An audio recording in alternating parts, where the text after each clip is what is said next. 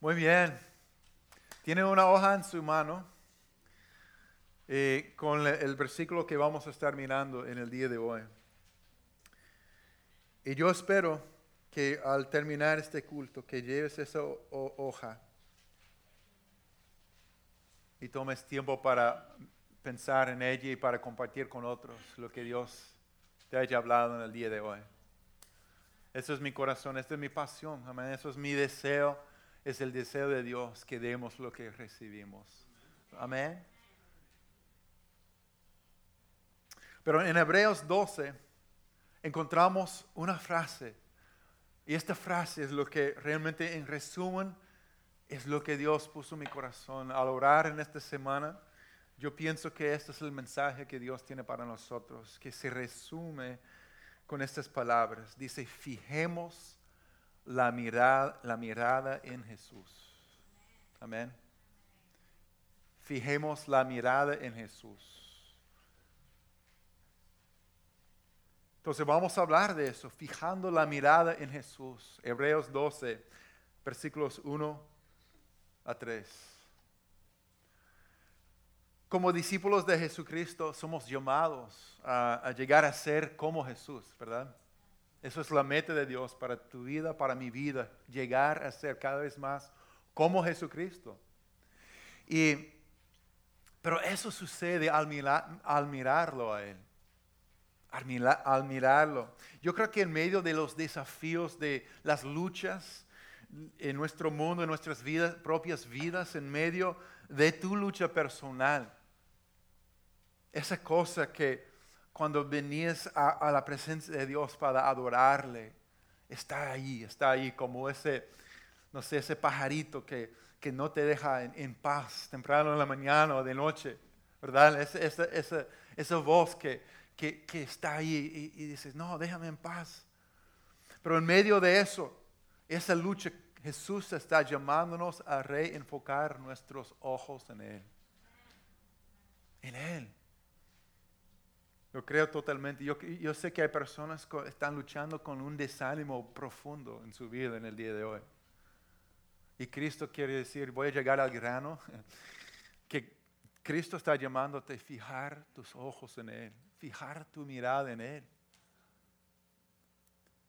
Hemos estado hablando de nuestra misión como iglesia. ¿Qué es, qué es nuestra misión como iglesia? ¿Alguien que me pueden ayudar? Ser y hacer. Muy bien. Ser y hacer discípulos de Jesucristo, ¿verdad?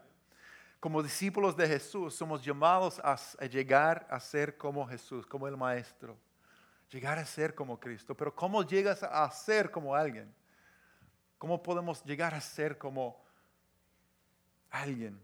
Bueno, en primer lugar, pasando tiempo, ¿verdad? No es muy complicado, misterioso. Yo recuerdo eh, cuando tenía 13 años de edad, yo tenía un, un amigo que se fue a, a, vivir en otro país por un año y cuando regresó, no éramos mejores amigos, pero comenzamos una amistad que hasta el día de hoy está, está fuerte, está firme. No nos vemos mucho ahora, estamos ocupados, pero no importa. Es como, no importa cuánto tiempo pasa cuando nos vemos, ya somos mejores amigos hasta el día de hoy. Porque en este año de nuestra vida que Dios nos regaló, a los 13 años de edad, desayunamos juntos, estudiamos juntos y nos metimos en problemas juntos. Cuando terminamos de estudiar, íbamos a su casa en nuestras bicicletas para hacer tareas, ¿verdad? Eso significa pasar 45 minutos preparando comida en su cocina para comer y 30 minutos haciendo tarea. Y después salíamos para subir árboles y, hasta hicimos una, casa en, altísimo en uno de los árboles en su, donde vivía él. Y casi yo morí cayéndome de ese árbol junto con él. Y, y fue un poquito ridículo la manera que, que andamos, porque andamos con, literalmente y físicamente con los hombros como pegados y no nos dimos cuenta después de algunos meses porque estamos juntos tanto. Y, y después encontramos ropa que, ah, mira, me gusta esta ropa y, y nos vestimos iguales. Hasta que la gente comenzaba a decir, ¿ustedes son hermanos? No, ¿por qué piensas eso? Pasando tiempo juntos, los mismos chistes, todo, todo, ¿verdad? Entonces, pasando tiempo juntos, llegamos a ser iguales. La otra manera es mirando a alguien. Los actores que eh, eh, estudian ciertas personas, personajes, y pasan horas y horas y horas mirando videos y, llegando a emular, imitar a esas personas para poder eh, ser como esa persona en todo sentido, hablar como ellos, hacer sus gestos, mirando a ellos, ¿verdad? Y de la misma manera llegamos a ser como Jesús al estar con Jesús y al mirar a Jesús. La tercera manera que llegamos a, reflejar o ser semejante a alguien o algo es adorando. Adorando. Ahora pensamos que la adoración es solamente eh, en el sentido espiritual, pero no es así. Adorar es realmente, adoramos cualquier cosa que, que, pongamos en el centro de nuestra vida, lo que más amamos, anhelamos y buscamos, lo que realmente nos llene de confianza, la cosa en la, en la, la que confiamos con todo lo que somos, que amamos y buscamos sobre todas cosas. Adoramos. Es la otra manera que llegamos a ser como algo o, o, alguien. Y la Biblia nos dice que llegamos a ser semejante a lo que adoramos, lo que más deseamos y admiramos. Y hay una cita que me sigue impactando, que habla de eso, que dice, adore al dinero y se volverá codicioso. Adore al sexo y se volverá lujurioso. Adore el poder y será corrupto. Pero adore a Jesús y se volverá como Cristo. ¿Verdad? Y nuestro llamado es fijar la mirada en Jesús. Tener nuestros ojos puestos en Jesús puestos en Él. Entonces estamos, vamos a mirar Hebreos 2, 12, versículos 1 a 3. Y el, capítulo anterior, el capítulo 11 de Hebreos, habla de todos los héroes de la fe. Y, y Hebreos, para que sepan, fue escrito a unos cristianos judíos que estaban luchando en su fe, estaban enfrentando mucha oposición, estaban desanimados porque por todos lados se enfrentaba con oposición, con, eh, ataques, con realmente resistencia y oposición contra su fe cristiana y estaban considerando y pensando, quizás sería mejor solamente volver a como éramos antes. Y en capítulo 11 de Hebreos el autor habla de y toma ejemplo tras ejemplo tras ejemplo de personas como Abraham, Moisés, José y muchos otros, que su vida da testimonio que la vida de fe vale la pena. ¿Verdad? Está clamando a, nosotros diciendo, no vale la pena, siguen adelante. Como ellos pasaron por dificultades y pruebas, como la vida de José que estudiamos aquí por cinco semanas, pasó tantas cosas. No fue fácil para él, pero vimos la mano de Dios, la presencia de Dios, el poder de Dios en su vida a pesar de todo lo que sufrió. Y está diciéndonos en capítulo 11 de Hebreos, mira, no se den por vencido porque hay una recompensa, vale la pena creer y seguir en este Dios invisible que nos ha llamado, que nos ha escogido, que está de nuestra parte. Pero al llegar a Hebreos capítulo 12, dice la cosa más importante, más poderosa y más impactante que para mí este, este texto es uno de los más poderosos en toda la Biblia en cuanto a, animarnos a perseverar en nuestra fe. Lo vamos a leer. Dice en Hebreos 12, 1 a 3.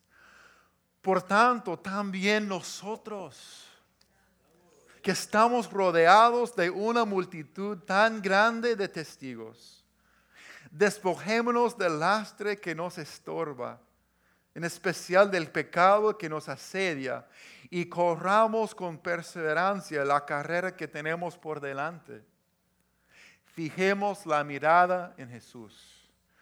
el iniciador y perfeccionador de nuestra fe, quien por el gozo que le esperaba, soportó la cruz, menospreciando la vergüenza que ella significaba, y ahora está sentado a la derecha del trono de Dios. Así pues, consideren a aquel que perseveró frente a tanta oposición por parte de los pecadores, para que no se cansen ni pierdan el ánimo. Amén. Hermoso. Te invito a orar conmigo. Señor Jesús, gracias por tu palabra. Gracias por tu vida que siga hablándonos en este momento, Señor.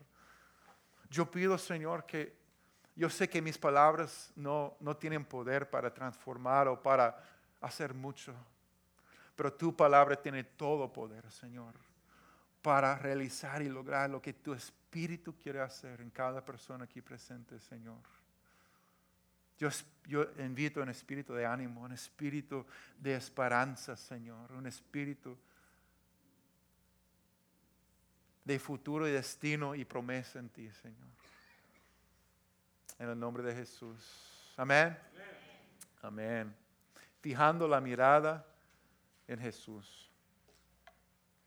Después de hablar de la multitud de, testigos, los héroes de, de la fe también habla aquí de una carrera, de la carrera de la fe. Porque la Biblia a veces compara nuestra vida de fe a una carrera de resistencia un maratón, ¿verdad? A mí, a mí me, me impacta esta imagen porque mi deporte preferido en mi juventud era correr. Correr eh, carreras de 5 kilómetros. Y como corredor, yo sé que hay muchas lecciones de vida que realmente podemos aprender al ver la vida de la fe como una carrera, como un maratón. Hay muchas lecciones de vida. Y una carrera tiene un principio y tiene un fin. Jesús inició nuestra salvación y vamos para algún lado, amén. No estamos solamente dando vueltas o caminando sin propósito o sin rumbo en nuestra vida. Dios comenzó una obra en nuestras vidas y vamos para algún lado. Amén. Somos gente de destino. Somos gente de, futuro destino, de, un camino que Dios ha puesto delante de, nosotros, que cada paso tiene un propósito. No andamos eh, en el aire sin rumbo, no. Andamos y, y corremos con propósito. Una carrera tiene un principio y un fin, y también una carrera requiere esfuerzo y un compromiso total de nuestro ser. Una carrera requiere esfuerzo y un compromiso total de nuestro ser. Seguir a Cristo también requiere disciplina, enfoque. Se trata de amar a Dios con todo lo que somos, en respuesta a la manera que Él amado a nosotros, con todo, con todo. Un compromiso total de nuestro ser requiere, y seguir a Cristo es igual, dar todo como Él dio todo por nosotros. Una carrera también demanda que estemos enfocados. Cuando corres, hermanos, es muy importante, importante donde fijas tus ojos. Si miren los corredores compitiendo en una carrera, sus ojos siempre están donde? Hacia adelante, ¿verdad? No están en sus pies, no están en el aire.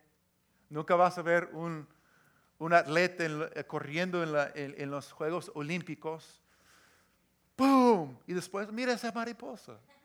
Ah, qué linda. Ah, ¿qué estaba haciendo? Nunca he visto tal cosa, nunca, nunca, nunca se ve esto. Tampoco, oh, mira, ese avión. Espero que gane. No, eso no sucede, ¿verdad? O, ¡pum! Oh, mira ese chico bonito. No, no, nunca, nunca sucede porque sus ojos están puestos, ¿dónde? En la meta, siempre solamente en la meta. Entienden lo que es el enfoque. No están en sus pies, no están en ningún otro lugar. De la misma manera, nosotros, donde ponemos nuestro enfoque, determina la dirección de nuestra vida. Donde fijamos nuestros ojos, determina la dirección en la que movemos como personas. Y en Hebreos 12.2 cuando dice, fijemos la mirada en Jesús. Utiliza una palabra que significa atención no dividida. Significa alejar la mirada de todas las distracciones con el fin de contemplar un objeto.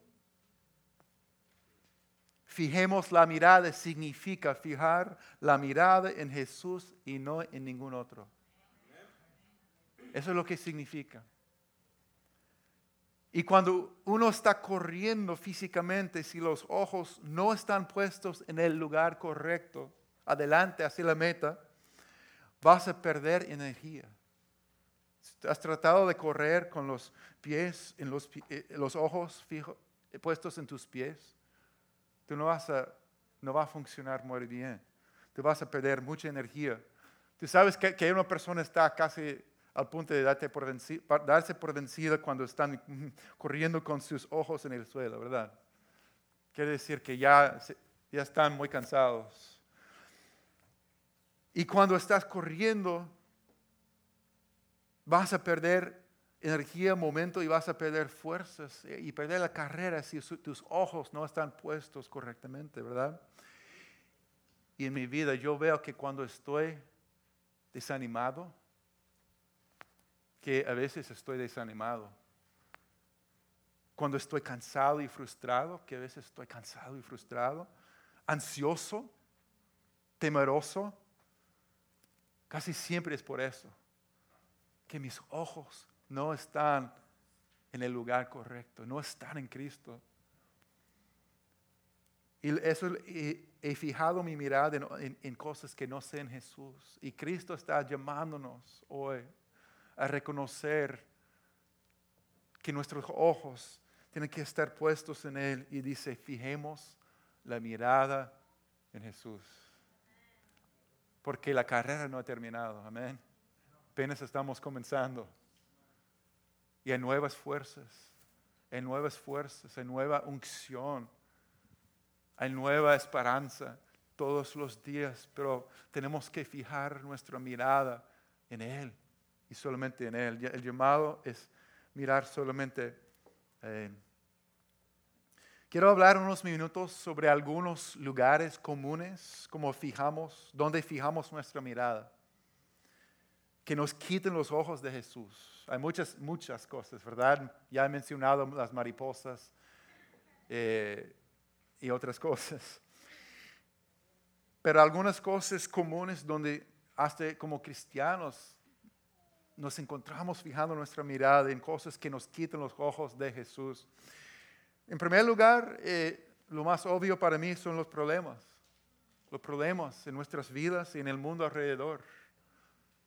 Yo creo que la vida es un problema tras otro, ¿verdad? Algunos son muy pequeños y podemos resolver, y eh, otros son un poquito más grandes y luchamos un poco y resolvemos, y otros parecen tan grandes que pensamos que es una situación totalmente imposible y no hay manera de tratar con este problema. Pero sea pequeño grande, la vida tiene un problema tras otro. Y nadie es, es, es, centro, eh, no hay nadie que no tiene problemas. pero el secreto, la cosa es que algunas personas están eh, abrumados por sus problemas y otros están esperando en el Señor diciendo, yo no sé, Señor, cuándo o cómo tú vas a, hacer algo aquí. Yo no sé cómo voy a ver tu mano, pero estoy esperando porque yo sé que tú vas a hacer algo. Lo he visto y tú lo harás otra vez.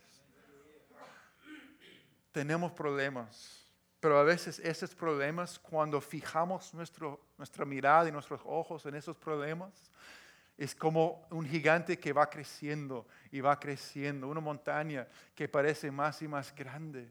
No sé si has subido a, Mount Rainier en alguna ocasión.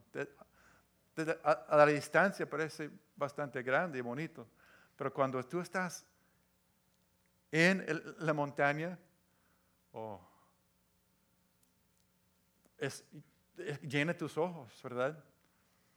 Es bonito, pero los problemas no son tan bonitos. Los problemas pueden llenar nuestros ojos de tal manera que no podemos ver ninguna otra cosa. Y por la mañana, por la noche, solo la única cosa que llenando nuestros ojos y mente y pensamientos es ese problema. Y no sabemos qué hacer. También los problemas en, el mundo alrededor. Yo no soy mucho, no, nunca he sido mucho de ver las noticias porque nunca me ha llamado la atención. Yo, yo he pensado tal vez debe estar muy informados y últimamente estoy chequeando las noticias y, yo quiero saber más qué, qué, está pasando alrededor en el mundo. Pero yo encontré que tengo una aplicación que tan fácilmente puedo entrar y ver un montón de noticias de, todo tipo. Pero he observado en, en, en mí que, que, en vez de estar informados una vez al día, al día, por ejemplo, chequeo y después chequeo y después chequeo y después y después una, una historia importante me, lleva a otra, no tan importante, pero una locura que pasó aquí, y fulano hizo esto y el otro. Y después veo que he, usado ese tiempo para llenarme con, y, termino diciendo, Señor, oh Dios, este mundo es terrible. No quiero vivir aquí más. Señor, estoy deprimido después de mirar todas esas malas noticias. Y, he encontrado que, que, es una cosa estar informado de lo que está pasando en el mundo, otra cosa solamente alimentar mi alma con todo el mal que se encuentra en el mundo hasta que yo me siento que no hay esperanza para la humanidad, Señor. Y podemos llenar, fijar nuestros ojos en cosas que realmente van eh, eh, haciendo daño a nuestra fe, debilitando nuestra fe. Y, y, gracias, gloria a Dios si tú tienes mucha fe al leer las noticias y, ir a la intercesión, pero tenemos que fijar nuestra mirada en Cristo. Amén. Y no en los problemas, porque podemos estar en una montaña rusa terrible. Las cosas van bien, las cosas van mal. Las cosas van bien, las cosas van peor que nunca. Cristo nunca cambia, amén. Él ha sido fiel desde el principio y será fiel hasta el fin. Me, encanta lo que dices en, en Habacuc 3, 17 a 18. es una expresión, una declaración de fe hermosa y dice, aunque las higueras no florezcan y no haya uvas en las vides, aunque se pierda la cosecha de oliva y los campos queden vacíos y no den fruto, aunque los rebaños mueren en los campos y los establos estén vacíos, aún así me alegraré en el Señor, me gozaré en el Dios de mi salvación. Amén. ¿Cuántos dicen amén a eso? De esta manera, aunque haya problemas grandes por todos lados, podemos decir, no, yo voy a alegrarme en el Señor. Yo voy a fijar mis ojos en Cristo. En segundo lugar, podemos fijar nuestra mirada en nosotros mismos, uno mismo, nuestras debilidades, nuestras fallas, las áreas donde miramos y decimos, ¿por qué soy así? Estoy frustrado con, conmigo mismo. A veces yo miro mis debilidades y mis fallas y, me, siento muy desanimado. Yo quiero, yo, ¿por qué no puedo ser ese gran hombre de fe que quisiera ser? ¿Por qué no? ¿Por qué lucho todavía con la, misma, mismo, el mismo temor, con el la misma cosa, una y otra vez? ¿Alguien se identifica? Oh, yo soy Pero cuando fijamos nuestra mirada en nosotros mismos, no hay mucha, mirando aquí a mi barriga, no hay mucha, mucha esperanza y, fe y poder para el futuro mirando aquí, ¿verdad? Esta no es la fuente de esperanza para mi vida. No voy a encontrar una gran fe para superar mis debilidades y mis luchas mirando a mí mismo. No va a suceder así. O solamente a veces estamos tan fijos en nuestra falta de felicidad o falta de contentamiento las presiones de este mundo nos ha llevado a un lugar donde, ay, de mí, porque nunca, nunca sale, la cosa sale bien para mí, porque nunca tengo, porque nunca puedo tener esto o lograr esto, porque siempre va mal. Y, podemos llegar a una depresión, porque lo único que podemos ver es lo que va mal y por qué, porque es tan difícil, porque la vida es tan difícil. Yo, tengo que confesar, a veces yo soy así. A veces eh, yo, yo, yo, yo, miro a mí, a mí mismo y pienso, Señor, Yo no sirvo para nada. Son las- es la voz del enemigo, ¿verdad? El problema es que he, quitado mi mirada de Cristo. Yo, he, he olvidado la grandeza de su amor para mí. Él nunca cambia. Sus misericordias son nuevas todos los días. También puse aquí otros cristianos. Eso tal vez dices, otros cristianos, ¿qué? Gracias a Dios por nuestros hermanos y hermanas en Cristo. Son tan necesarios. Si no fuera por cristianos en mi vida, padres y madres en la fe, hermanos y hermanas en la fe, yo no estuviera aquí en el día de hoy. Tampoco usted. Pero ¿qué pasa? Muchas veces tenemos, con- conoces o habla- hablas con personas que dicen, yo iba a la iglesia, yo iba a la iglesia, yo era cristiano.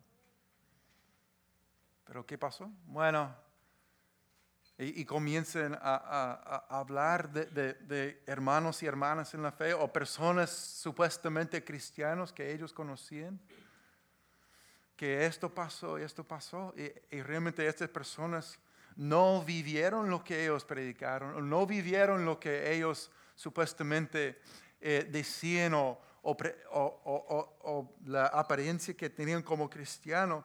Y eso de- desanima a uno. Uno entra en la vida cristiana con mucha esperanza. He encontrado una familia donde hay amor y paz y, sinceridad y, apoyo y todo eso. Y después, en mi momento de necesidad, nadie estaba ahí. Cuando yo, eh, yo pensaba que podía confiar en ellos y después totalmente al opuesto.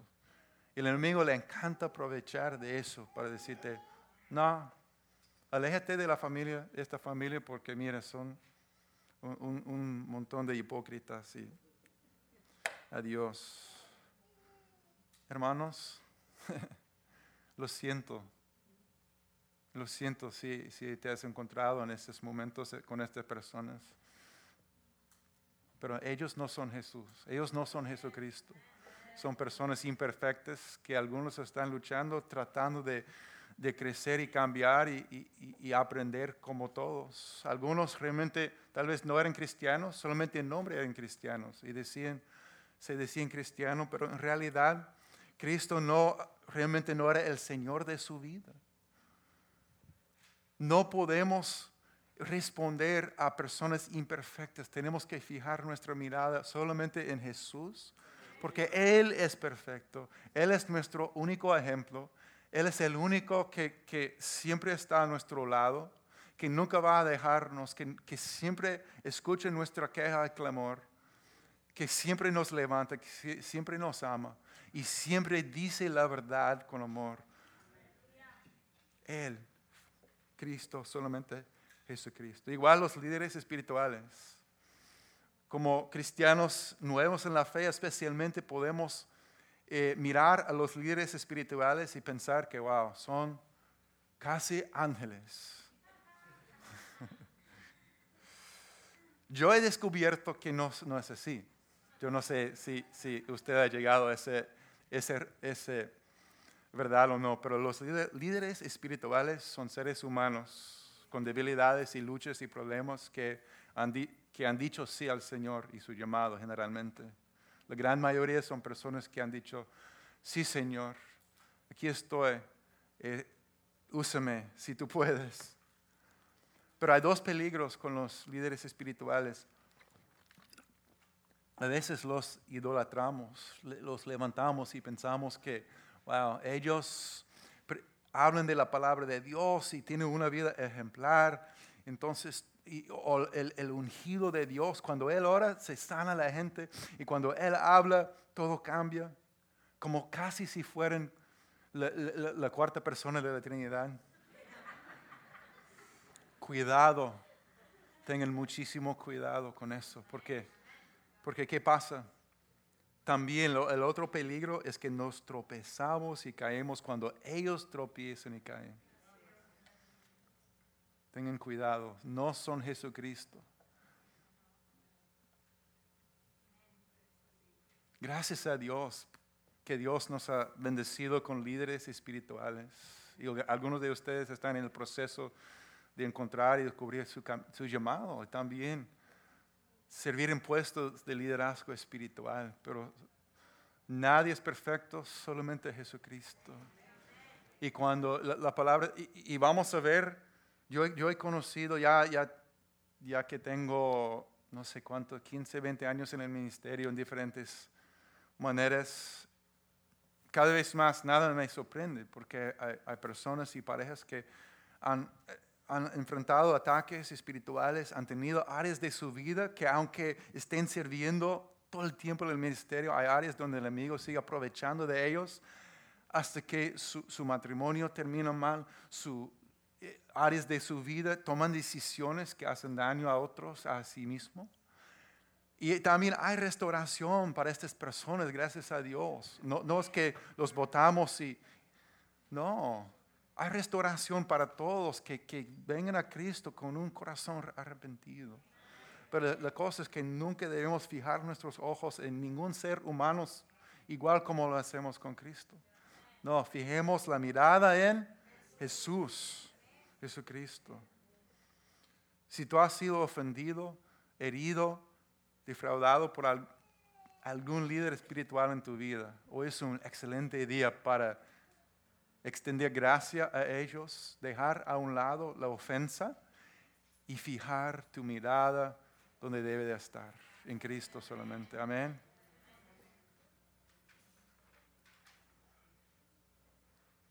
Y cuando yo te decepciono, tú puedes decir, tú no, tú no eres Cristo.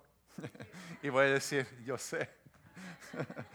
Gracias por recordarme. Yo, yo, sabía y, y, por eso yo, yo me equivoco. Amén. Pero perdóname, yo quiero ser como Él, más como Él. Tú quieres ser más como Él. Amén.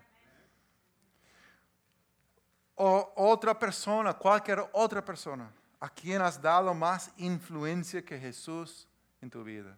A veces hay personas que hemos dado influencia y permiso a influenciarnos mucho en nuestras vidas. Y en el, momento que Cristo está llamándote a tomar pasos de fe o, o, hacer un cambio o lo que sea, tu primer pensamiento es qué va a decir ellos, qué van a pensar ellos. No podemos dar influencia a cualquier persona encima de Jesucristo en nuestras vidas. A veces fijamos nuestra mirada o ponemos nuestros ojos en los valores de este mundo. Hay mucha, muchísima presión en, este mundo, en nuestro mundo para llenar nuestra vida con, todo lo que el mundo ofrece, todo el tiempo. y los valores de este mundo se resumen en 1 de Juan 2, 15 a 16, buscando la felicidad en el placer, en las posesiones, en el poder en vez de Cristo. Así dice 1 de Juan no aman este mundo, ni las cosas que les ofrece, porque cuando aman al mundo no tienen el, amor del Padre en ustedes. Pues el mundo solo ofrece un intenso deseo por el placer físico, un deseo insaciable por todo lo que vemos y el orgullo de nuestros logros y posesiones. Nada de eso proviene del Padre, sino que viene del mundo. Para mí la palabra clave aquí es insaciable. Insaciable. Quiere decir que, que uno está, buscas y buscas y buscas llenar eh, un vacío con placer o con posesiones, más cosas, más experiencias, sentirme importante en este puesto o este, con este logro, pero solamente para descubrir que es algo insaciable o no satisface nunca siempre necesito un poquito más. Siempre necesito otra cosa, otra experiencia. Siempre es así. Sentirme importante. Hay tantos engaños en este mundo que dices, cuando tú, si, solamente tuviera esto, cuando tengas este, este puesto, voy a sentirme feliz, voy a sentirme importante. Si tuviera este, esta persona en mi vida, yo estaría contento y, feliz. Es un deseo insaciable, pero el mundo nos presiona y nos ofrece tanto, esas cosas que no satisfacen. Y, cuando nuestros ojos están llenos de esas cosas, nos deja tan, tan infelices, tan vacíos, que pensamos, nunca voy a estar feliz. Y, lamentablemente es verdad, si no levantamos nuestros ojos para recordar que Cristo nos, nos, quiere llenar nuestro corazón con su amor, con su paz, con una, un propósito y, y, una identidad que no depende de, de un puesto, de cuántas cosas tenga o no tenga. Es Cristo, amén. Otra cosa que, que puede, donde podemos fijar nuestra mirada es las preocupaciones de la vida. Solamente eh, vivimos en una sociedad tan ocupada con tantas cosas que podemos volvernos como las semillas ahogados, ahogadas por las malas hierbas que no dan fruto, porque todo el tiempo todo exige nuestra atención y estamos preocupados sobre, vamos, no sé si, si tenemos que hacer eso, el otro, y decimos, yo quisiera tener más de Cristo, yo quisiera caminar con Cristo, pero no tengo tiempo, no tengo tiempo para conocerle y pasar tiempo con Él y, y, y, y, reunirme con otros y crecer a ese lugar donde Él quiere. Tengo que hacer tantas cosas y necesito de hacer esto y otro. ¿Y qué pasa? Terminamos también vacíos y preocupados. Estamos como el corredor corriendo con nuestros ojos en el suelo diciendo, no sé, ni siquiera sé dónde estoy. Y creemos el engaño que estar, estar ocupados y preocupados quiere decir que soy importantes. Estoy corriendo por todos lados. Pero solo lo que es eterno va a tener un impacto para siempre, ¿verdad? Y también podemos fijar nuestra mirada, y yo lo he hecho, todo esto estoy hablando de mis, experiencias personales, si te identificas, me siento que eso es para mí, si te identificas, gloria a Dios. El pasado o el futuro. A veces hay, gente que vive pensando, ah, tristes por lo que ha pasado si pudiera solamente volver y hacer las cosas diferentes. Pero no es posible. Imposible, ¿verdad? O el futuro. Estoy pensando todo el tiempo, ¿cómo va a ser? ¿Qué voy a hacer? ¿Qué voy a hacer? ¿Qué es el próximo paso? ¿Qué, qué, eh, va a pasar en mi vida? ¿Con quién me voy a casar? ¿O cuál trabajo voy a tener? ¿O, o, para dónde voy? ¿O qué voy a hacer? Y, puede ser tan eh, consumador pensando en el futuro y no da ningún fruto. la cosa es que Cristo tiene tu futuro en sus manos. Amén. Y está llamándonos a fijar nuestros ojos en Él. O puede ser otra cosa en, en tu vida. ¿Qué es lo que tiende a quitar tus ojos de Jesús? ¿Qué es lo que quita tus ojos de Jesús? Todos tenemos algo, ¿verdad? Tres personas tienen cosas. Tenemos que aprender mucho de los demás, amén. Danos sus secretos. Todos tenemos cosas que quieren quitar nuestra mirada de Cristo. Y el, el, problema es que cualquier cosa en la que fijemos nuestros ojos que no sea Cristo, aunque sean cosas buenas, se convierte, se convierte en un ídolo en nuestra vida y nos atraen y nos distraen y nos dejan vacíos. Y venimos a la presencia de Dios así. Y el director de alabanza dice, Dios es bueno. Y decimos, a lo mejor. Estoy corriendo la carrera, no me he dado por vencido, pero... Pero Cristo viene con tanta, tanto amor tanta paciencia, dice, ven acá, yo estoy aquí, mírame. Levanta tus ojos. He hablado de las cosas que quiten nuestros ojos de Cristo. Y, y, lo que pasa es que mientras tratamos de correr la carrera por delante, el propósito por lo cual Cristo nos ha llamado, esas cosas nos hacen tropezar y nos desfían, nos distraen y nos decepcionan siempre. Pero Jesús no. Amén. Jesús nunca es así. Me encanta lo que dice Salmo 34. Busqué al Señor y Él me respondió, me libró de todos mis temores. Los que a Él miraron fueron iluminados. Sus rostros jamás serán avergonzados. A diferencia de todas las demás cosas y gente y situaciones, Jesús no te defrauda. No te deja avergonzado. Amén. Por eso nos dice en Hebreos 12, despojémonos del lastre que nos estorba. Es una exhortación.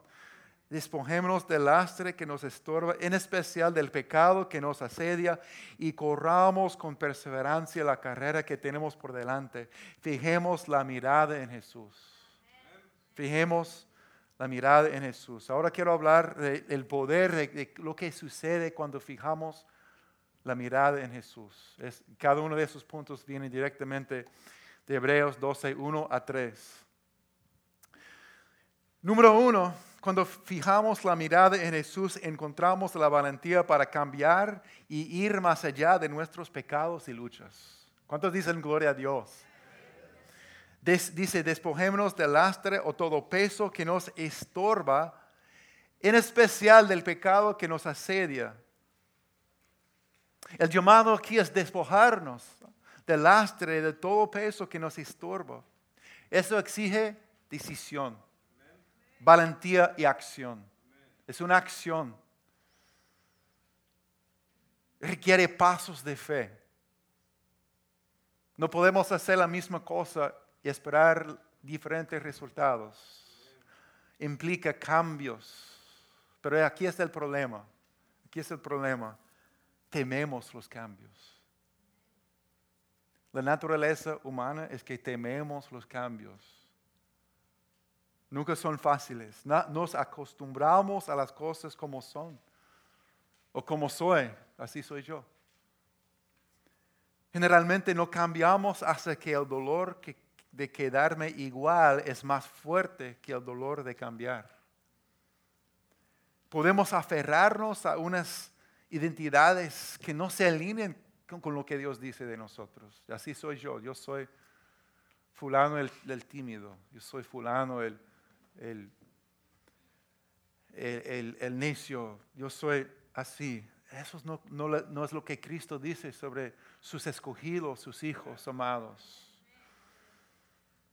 Honestamente, a veces simplemente nos gustan los malos hábitos y las malas actitudes y pensamientos.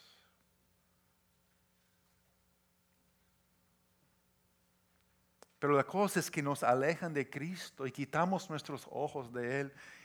Y, los cambios, el proceso de transformación puede ser incómodo. Mientras cambiamos nos sentimos desnudos y vulnerables, porque no, no, no somos lo, quien éramos antes de, de venir a Cristo, pero sabemos, no somos la persona que quisiéramos ser en Cristo. Y, es como, ¿quién soy yo? Me siento vulnerable, me siento perdido, desnudo a veces en el camino cristiano. Porque estamos mirando a nuestras debilidades y luchas y problemas propios. Cuando, pero por eso Cristo dice, ¿qué? Fijemos la mirada en Jesús. Pero cuando fijas la mirada en Jesús, encuentras el valor para cambiar e ir más allá de los temores, pecados y las luchas la valentía para, para cambiar cuando miramos a Él. Encuentres el poder del amor de Cristo para despojarte de lo que te ha estorbado. No vas, hermano, no vas a encontrar las fuerzas para cambiar solamente por querer. Es cuando miramos a Cristo y vemos el amor en sus ojos. Cambia todo. Y dice aquí en especial el pecado que nos asedia. Yo tuve que investigar realmente qué quiere decir esto. Asedio es el nombre que se le da a la acción militar que consiste en bloquear durante un periodo extenso una fortaleza, una ciudad, para luego proceder a su asalto. Tenemos que aceptar que estamos en una batalla y el pecado nos asedia. Y no podrás vencer ese pecado que te asedien tus propias fuerzas, sino mirando a Jesús, el campeón de nuestra fe. Mirando a Él. La mejor manera de librarme del pecado y vencer al enemigo en mi vida es enamorar, enamorarme de Jesús.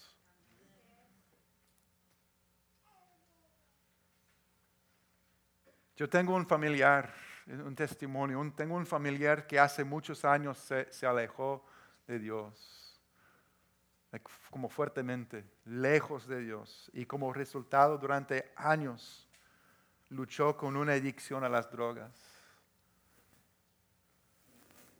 Fue muy grave por años. Hoy, gracias a Cristo, ella está libre. Ella y sirve a Dios. Ella es una adorador. Ella está tentada. Ella tiene batallas. Tiene que tener cuidado, pero ella es una adoradora dotada y ungida. Y Dios le da canciones nuevas. Ella dedica horas tocando el piano en el grupo de alabanzas, pero también en su casa se sienta al piano y adora al Señor. Y esa adoración fluye de su corazón. Ella, en medio de sus batallas y luchas, ha encontrado el secreto de fijar su mirada en Jesús en su vida como un estilo de vida, porque no es por su fuerza de voluntad, sino por medio de un estilo de vida de adoración que ella vive en victoria. Amén. Número dos, cuando fijamos la mirada en Jesús, encontramos las fuerzas para perseverar en el camino de Dios. ¿Cuántos sienten la necesidad de perseverar en el día de hoy? Amén. Dice, corramos con perseverancia la carrera que tenemos por delante. Hermanos, a veces lo único que necesitamos hacer es no darnos por vencido, tomar otro paso adelante, perseverar, tomar una decisión más para decir, Cristo, voy a tomar otro paso adelante contigo. Amén. no sé si has visto los maratones extremos, los, cuando corren 26 millas en bicicleta van 100 millas y después tiene que nadar 2 millas, todo en un día. Eso se llama Ironman. Eso es una locura. Que cualquier ser humano haga eso, pero, lo hacen. Y casi siempre los héroes en esas carreras no son los que terminen primeros. Los héroes en esas carreras de tanta, tan difíciles son las personas que parece que quedan completamente agotados, pero se niegan a renunciar y terminan. Amén.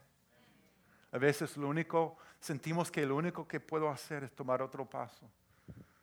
Pero dice aquí, por eso dice aquí, que corramos con perseverancia la carrera que tenemos por delante.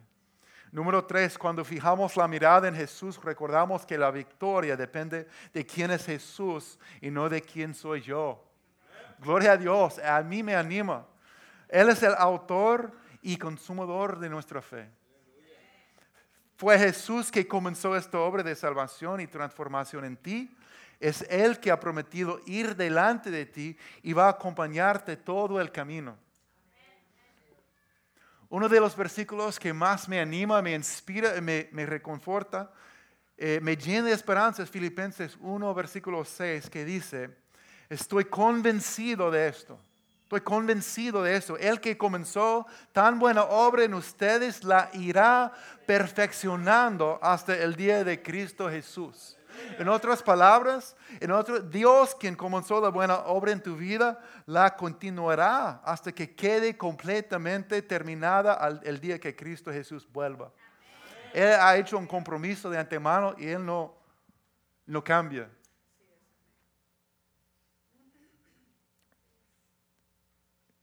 Jesús es nuestro ejemplo perfecto y también el coach, el entrenador. Y en, mi experiencia hay dos tipos de coches, dos tipos de entrenadores. Número uno, los que están esperando y mirando para descalificarte. ¿Verdad? Tiene su, su cosa y, están mirando así para quitarte del equipo o para sentarte ahí y decirte, ah, bien hecho, pero nunca juegas. ¿Qué pasa? ¿Qué onda? ¿Qué hice?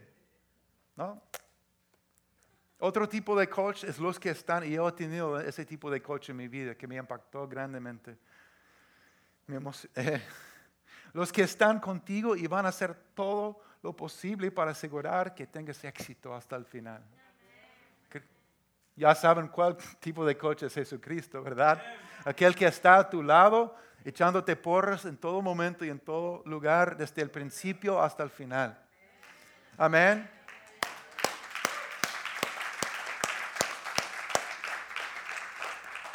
Tristemente a veces yo creo que algunos cristianos piensen en Dios, piensen en Cristo como ese tipo de coach esperando descalificarte. Cuando es, es una mentira. Cristo es aquel coach que vino para decir, yo estoy comprometido, voy a hacer todo lo posible para que termines bien. Voy a dar mi propia vida para que tengas éxito, para que termines la carrera en victoria. Y Cristo estuvo, recordemos que Cristo estuvo allí contigo cuando esta carrera de la fe inició. Amén. Él está contigo hoy y mañana y Él va a estar allí con brazos abiertos cuando llegues a la meta. Para decir, bien hecho, siervo fiel. Te acompañe con todo paso y en todo momento. Número cuatro, cuando fijamos nuestra mirada en Jesús, esperamos la recompensa como hizo Jesús. Recordamos que la recompensa es más grande que el dolor. Recordamos que la recompensa es más grande que el dolor. Amén. Dice que por el gozo que, le esperaba soportó la cruz, menospreciando la vergüenza que ella significaba y ahora está sentado a la derecha del trono de Dios. Dice que Jesús soportó la cruz por el gozo, por el gozo que le esperaba. Wow. Cuando mi esposa estaba dando a luz a nuestro, a nuestro primer hijo, yo estaba allí. Lo hicimos juntos, ¿verdad?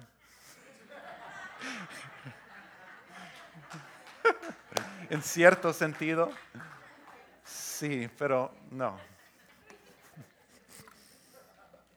I don't know why you're laughing, but yo estaba allí, yo era su coach, yo era su entrenador. Fuimos a esas clases que, que te, te entrena realmente a ayudar, a ayudar muchísimo, ¿verdad? Eh, pero en medio del gran, gran dolor de dar a luz, me habían entrenado para decir, mírame, mírame, respira conmigo. Cuando ella quería oír y sus ojos estaban por todos lados, en una desesperada, ¿verdad? Me habían entrenado como su coach, decir, mírame, respira conmigo. Y cuando quería oír, ella me miraba fijamente y volvía a enfocarse en el gozo que le esperaba. Nuestra hija estaba a punto de entrar en el mundo. Y sabe qué pasa cuando ya nace, es nada más, es puro gozo, ¿verdad? El dolor desaparece instantáneamente. No. Eso fue una mentira, pero... no, pero le decía, y funcionaba, funcionó bien. Mírame, mírame, respire conmigo en medio de tu dolor y tu desesperación, hermano. Jesús dice, mírame, mírame, estoy contigo, estoy aquí, solo mírame. Amén. Mírame, estoy aquí contigo.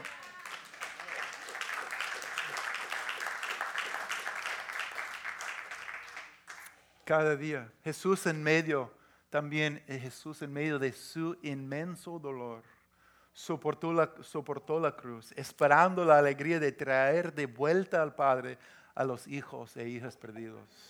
Amén. Tú eres su alegría, su tesoro. estuvo pensando en ti cuando estaba sobre la cruz. Ahora Él está a la derecha del Padre intercediendo por nosotros. Y pronto vamos a estar allí también junto a Él. Con Cristo la recompensa siempre es más grande que el dolor. con Cristo, la recompensa siempre es mucho más grande que el dolor. Gloria a Dios. Y número cinco, no había mejor manera de decir lo que, lo que dice la Biblia. Dice, así pues consideran a aquel que perseveró frente a tanta oposición por parte de los pecadores para que no se cansen ni pierdan el ánimo. Yo sentí en mi corazón pensando en nosotros que hay personas que sienten que están enfrentando mucha oposición en su vida, en su vida espiritual, emocional y en otras maneras. Y, cuando tú te enfrentas con oposición una o dos veces, ok, pero si sientes que es todos los días, todas las semanas, todos los meses, podemos llegar a un punto cuando, Dios, ¿cómo no cansarme y perder el ánimo? Pero dice aquí, cuando consideramos a Jesús que perseveró frente a tanta oposición, por parte de los pecadores encontramos las fuerzas y la fe para perseverar. Podemos creer plenamente que vamos a vencer porque Jesús sufrió y venció. Podemos creer que vamos a vencer también porque Cristo ha vencido, que Cristo sufrió todo, un dolor inmenso, tanta oposición. Pero si Cristo pudo perseverar frente a tanta oposición, nosotros también podemos perseverar frente a, la oposición en nuestras vidas, creyendo que vamos a vencer porque Cristo venció. Amén. Fijemos la mirada en Cristo.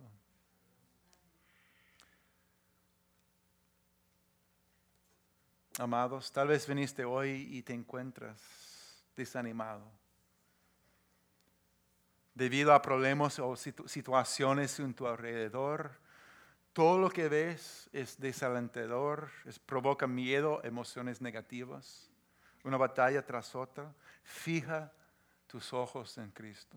Fija tus ojos en Jesús. Te encuentras desanimado por tu lucha con el pecado, las debilidades, la batalla constante. Piensas, ¿cuándo por fin voy a estar libre? ¿Cuándo por fin voy a vencer esta área de mi vida que me asedia? por la mañana, por la tarde, por la noche, la misma batalla, la misma lucha. Dios, ya, ya me toca darme por vencido. No, fija tus ojos en Jesús. Puede ser que te sientes que has perdido el enfoque espiritualmente. Y como resultado te sientes eh, que has perdido tu rumbo, te sientes perdido, desorientado, preguntándote, ¿qué pasó? Dios, ¿qué pasó? Fija tus ojos en Jesús. Fija tus ojos en Jesús. Algunos están heridos y decepcionados por, por la gente, sean los líderes espirituales o que una vez seguiste, admiraste, un esposo, una esposa, un familiar, un hermano, una hermana. Y, en tu interior tú llevas heridas y un sentido de, de yo no sé si, si me atrevo a confiar otra vez. Otros cristianos dijeron una cosa, hicieron otra, alguien que te ofendió. Y cuando vas a orar, tú ves su rostro más que el rostro de Cristo. Fija tus ojos en el único que es perfecto. El único perfecto es Jesús. Él nos perdona una y otra vez para que podamos también perdonar. la gracia que Él me ha extendido voy a extender. Tal vez te sientes cansado y sientes que estás perdiendo el deseo de perseverar. Es una cosa decir, Dios, dame las fuerzas para perseverar, pero a veces nos sentimos, ni siquiera quiero pedir fuerzas para perseverar porque si me das las, me das las fuerzas me toca perseverar. ¿Me explico? Necesitas recordar que vale la pena. Vale la pena. Todas las demás cosas en este mundo son vacías. Pero Cristo no. Fija tus ojos en Jesús por el gozo que le esperaba, soportó la cruz por ti. Por amor, menospreciando la vergüenza que ella significaba. Ahora Él está sentado a la derecha del trono de Dios. Quizás estés cansado de la batalla porque has enfrentado un ataque tras otro últimamente. Y voy, a invitar que, que Brian pase al teclado, al piano. Quizás estés cansado. Una vez más, consideren a aquel que perseveró frente a tanta oposición por parte de los pecadores para que no se cansen ni pierdan el ánimo. Amén. Tal vez dices, yo, gracias pastor, me siento un poco más animado, pero ¿cómo puedo fijar mis ojos en Cristo? Bueno, realmente hay que decidir, tomar la decisión de dejar todo a un lado para poder pensar en lo que Jesús ha hecho en lo que Jesús ha hecho. Él soportó la cruz por ti. Si estás aquí y dices, yo sé, yo, yo tengo fe en mi corazón que Jesucristo pagó el precio por mis pecados, mis fallas pasados, presentes y futuros, y que lo que Cristo hizo en la cruz es suficiente para perdonarme y reconciliarme, ponerme en relación correcta con Dios Padre. Si tienes esta fe en tu corazón, no importa lo que has hecho, pero dices, yo tengo la fe que Cristo puede perdonarme, salvarme y ponerme en el camino de Dios. Y yo necesito abrir mi vida a Cristo. Um, yo, te invito a, indicar tu fe con la mano levantada, decir, yo, yo recibo, yo, yo estoy recibiendo Cristo en mi vida, su perdón. Amén, amén, amén, amén. Te veo, te veo pero sobre todo Cristo te recibe, te perdona, te da un, comienzo nuevo en esta mañana. Él no está en tu contra, está de, tu parte.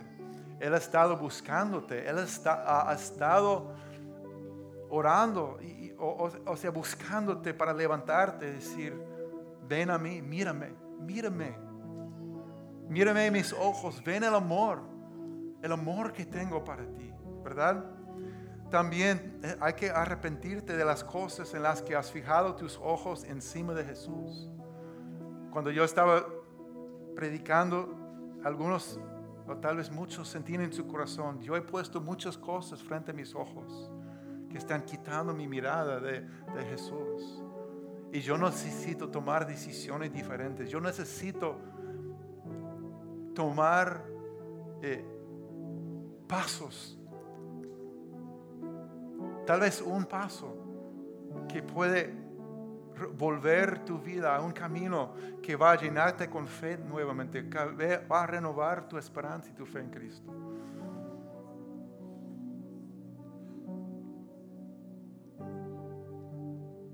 A veces necesitamos un hermano una hermana donde podemos decir, mira, yo me siento tan lleno de, de cosas vacías yo quiero ser diferente. Tú puedes orar por mí, tú puedes ayudarme en ese camino. Amén. También para dejar todo a un lado para pasar tiempo con Jesús. Lo siento, no podemos vivir como seguidores de Cristo diciendo, sorry, no tengo tiempo para estar con, con el Maestro. En su palabra, deja que la vida y las palabras de Jesús te hablen. No vas a entender todo lo que dice porque su sabiduría está más allá de la nuestra, pero Cristo tiene algo para decirte todos los días. Amén. O solamente sentarte estar en su presencia y decir gracias por amarme. Y para mí, casi siempre la manera más poderosa para fijar mis ojos en Jesús es a través de las alabanzas y la adoración. Entonces quisiera terminar cantando una vez más, solo Cristo, solo Cristo, amén, solo Cristo, el único perfecto, el único Salvador. Y te invito a tomar, aprovechar de esta oportunidad para abrir tu corazón, levantar tus manos, cerrar tus ojos y decir, Cristo, yo estoy aquí con un solo propósito, fijar mi mirada en ti y adorar tu nombre y así vamos a terminar declarando, solo Cristo, moriste por mí en la cruz. Viviré para hablar, para adorar.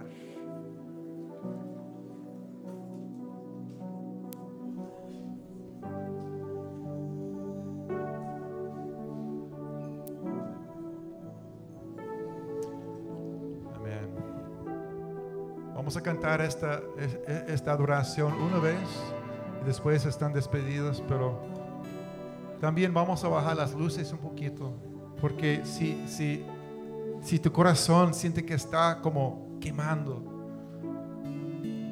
respuesta a lo que Cristo está diciendo en el día de hoy, siempre el, el altar está un lugar seguro y abierto, para, un lugar para tener un, donde tener un encuentro con Cristo, con Jesús. Amén.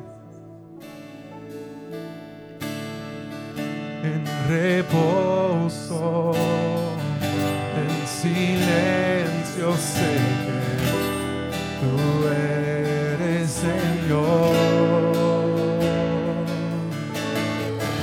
Al tu presencia